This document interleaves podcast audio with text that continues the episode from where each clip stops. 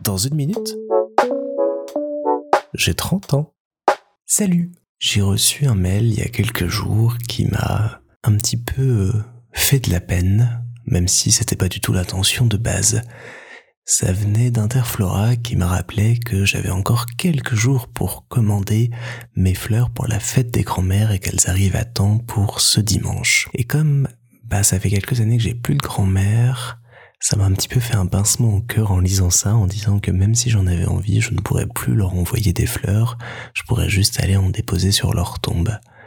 Je trouve que c'est l'occasion, comme c'est la fête des grands-mères demain, de vous parler un petit peu de ces deux personnes, à la fois si différentes et si formidables, qui euh, ont fait partie de ma vie tout un temps et m'ont aidé euh, à me construire.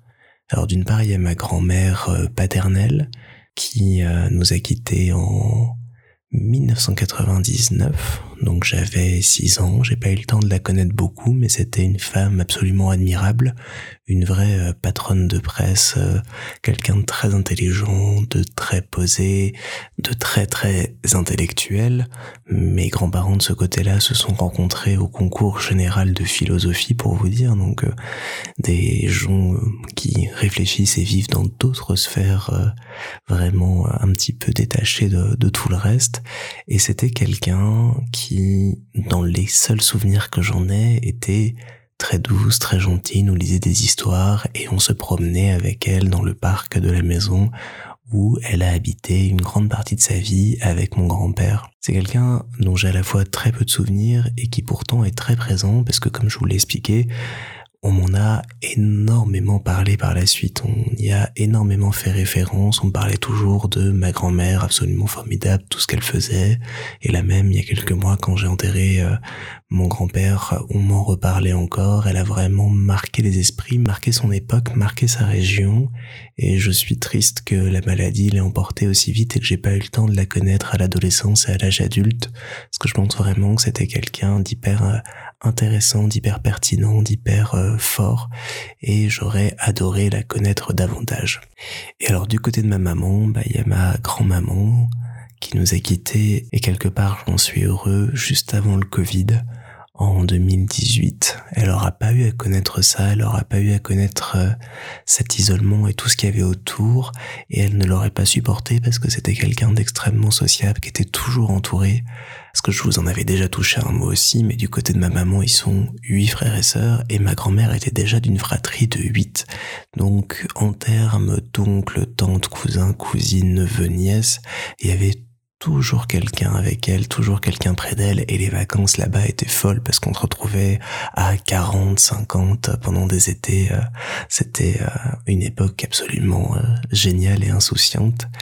Et ma grand-mère a toujours eu cette position centrale de pilier dans la famille, ce qui fait qu'aujourd'hui, bah, la famille s'est un peu disloquée. Moi, j'ai plus trop de contact avec mes cousins, mes cousines, mais elle était vraiment cette personne qui nous rassemblait, qui nous unissait toutes et tous et sa disparition a vraiment été quelque chose d'intense. On s'est tous retrouvés à ce moment-là pour partager notre deuil et nos souvenirs et se remémorer une vie qui a été extrêmement remplie. Elle euh, a vécu toute sa jeunesse au Maroc, elle est d'une famille de catholiques militaires, ce qui a entraîné beaucoup de choses aussi. Elle est repartie après s'installer euh, en Algérie tout un temps. Ils sont rentrés après la guerre d'Algérie, ils sont installés près de Lyon et ils ont eu une vie comme ça extrêmement riche, extrêmement remplie.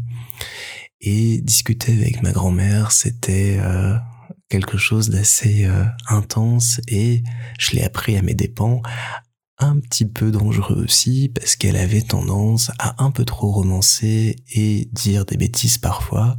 Et c'est comme ça que j'ai longtemps cru que le maréchal Pétain avait véritablement sauvé la France pendant la Seconde Guerre mondiale avant d'un petit peu remettre en cause et en lumière tout ça. Mais il n'en reste pas moins que c'était une personne lumineuse, solaire, qui riait tout le temps, qui euh, aimait la vie, qui était toujours euh, là pour nous, et même si on l'a connue euh, vieille et de plus en plus vieille avec les années, bah, elle a toujours gardé ce côté enfantin, ce rire, cette envie de jouer. C'était une très très mauvaise joueuse. On m'a souvent raconté un épisode où elle a soulevé de rage une petite table en marbre qu'elle a éclatée au sol après une partie de cartes perdues.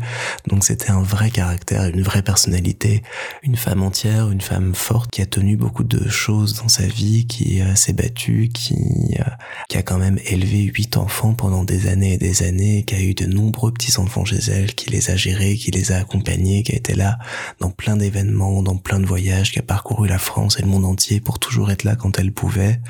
Vraiment une présence euh, importante, une matriarche euh, au sens le plus noble du terme dans cette position-là. Et euh, j'avais la chance quand j'étais en vacances là-bas de pouvoir euh, dormir avec elle et nos soirées se résumaient souvent à se raconter des histoires, à rêver J'étais son petit poisson pilote, comme elle m'appelait, et on vivait des grandes aventures, on se racontait tout. C'était la confidente des vacances où j'allais m'épancher sur mes joies, mes peines, ce que je pensais dans la vie, et, et on s'endormait comme ça dans sa grande chambre que j'aimais et qui sentait cette odeur si particulière qu'ont les personnes âgées, ce mélange de peau un petit peu vieillie, parcheminée, de cuir presque et de d'autres colonnes parce qu'elle en mettait beaucoup.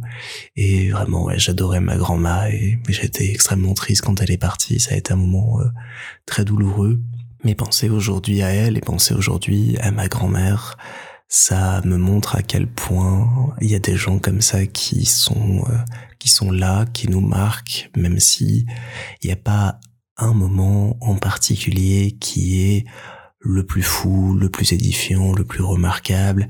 C'est cette présence, c'est ce lien qui reste là, c'est le fait qu'elle ait toujours été là qui compte, c'est cette constance qui a été rompue malheureusement, mais qui reste là dans mon cœur et qui m'accompagne toujours. Donc même si je peux pas vous commander des fleurs, grand-mère, grand-maman, je vous embrasse, je pense fort à vous là où vous êtes et je vous envoie mille fleurs par la pensée.